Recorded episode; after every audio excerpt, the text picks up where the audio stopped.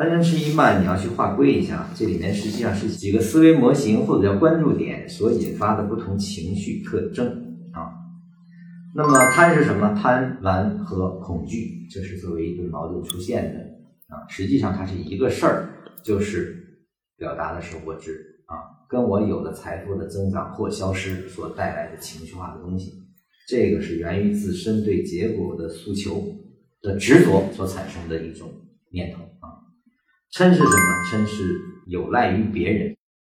你告诉我这股票要涨，它为什么没涨啊？那这种情绪就称之为嗔，嗔怒别人啊。对结果诉求外求的人就会产生嗔啊。你说这是个神棍，这是个骗子，为什么他前面说那股票要涨，结果没涨啊？他去谩骂，你根本不知道人家为什么给出这样的逻辑啊，你也不知道他是如何应对的，你只听了个结果，并且前面结果好像还认印证了。而后呢，那个就变成了你心中想跟随的那种人，把所有的希望、自己的财富的福报这样东西全部寄托于别人身上，不嗔才怪。所以嗔都是外求，最后可能更多的就是怨男或怨女。那么吃一慢这是什么？这个表达的实际上是法执，就对法理解不透彻，对于某一个技能理解不透彻。所导致你不知道它的运用环境，你也不知道它在解决什么样的问题啊，而是拿来就用，不加思辨的直接用，就会产生吃。当它出现了问题的时候，那就会产生疑。当你这个法在一段时期内好像还有用的时候，就会产生慢啊。所有的这些全部是一个法值在不同层面的不同阶段的体现啊。所以归结起来，贪嗔痴一慢。实际上就是我执和法执在不同诉求点上的不同阶段的体现啊，它的本质就是这个。在我的可市场交易体系里，我说的很清楚啊，产生行为的本身的后面，就是因为我们认为有一个存在的东西在支配着这些东西。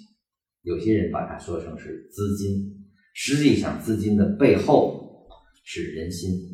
人心是什么在驱动？是信息啊。那么同样的信息，为什么人的反应确实又不同呢？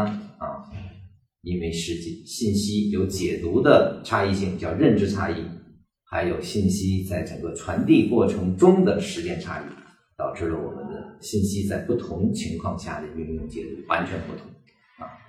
这是根源啊。那么这些根源是在认识啊，你会发现。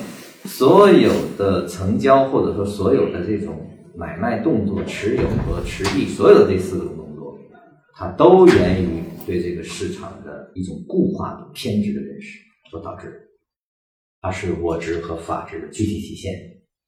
但是也说了啊，如果在六道轮回中，所有的类市场形态，本 ID 的理论都适合其中，因为这贪嗔痴一慢是同构的。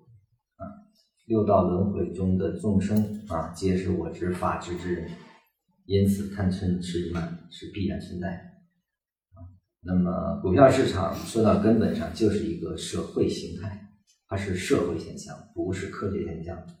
因此这里面是充分的体现，而且是放大了人们的我执和法执。如果你能理解它的根源是在这儿。并且呢，你对我执法执在不同时期的表达也有深入的理解，我们叫对人性的深入理解。那你在任何的一个社会里，包括市场中，都是一个明白的人。当你明白它的机制的时候，你可以明白的去交易啊。当你知道自己并不明白的时候，你也可以明白的交易，就是交易自己的明白部分。当我知道我不明白它的动因的时候，我用合理的表达，我也可以明白的教育，啊，知道哪里进出。